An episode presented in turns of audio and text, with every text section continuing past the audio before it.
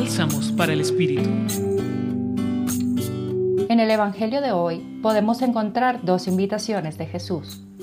Hacernos como niños para entrar en el reino de los cielos y acogerlo a Él como a un niño.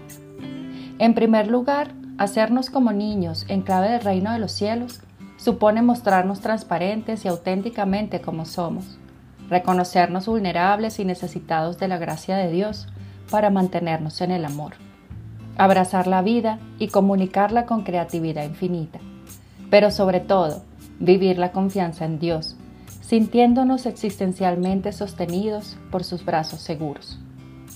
En segundo lugar, acoger a Jesús como a un niño es acoger la presencia de ese Dios que se manifiesta en la vulnerabilidad y la debilidad, en la pequeñez y la humildad, en lo que no cuenta y en lo que no tiene poder ni voz valedera para la sociedad.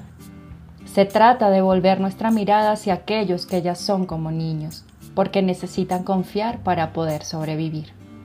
En definitiva, es abrazar la acción transformadora de Dios en la realidad y en nosotros mismos, en todo tiempo, para hacernos sus colaboradores de esa obra, con la confianza siempre puesta en su gracia. Los acompañó en su reflexión Mariela Marcano, del Centro Pastoral San Francisco Javier, de la Pontificia Universidad Javeriana.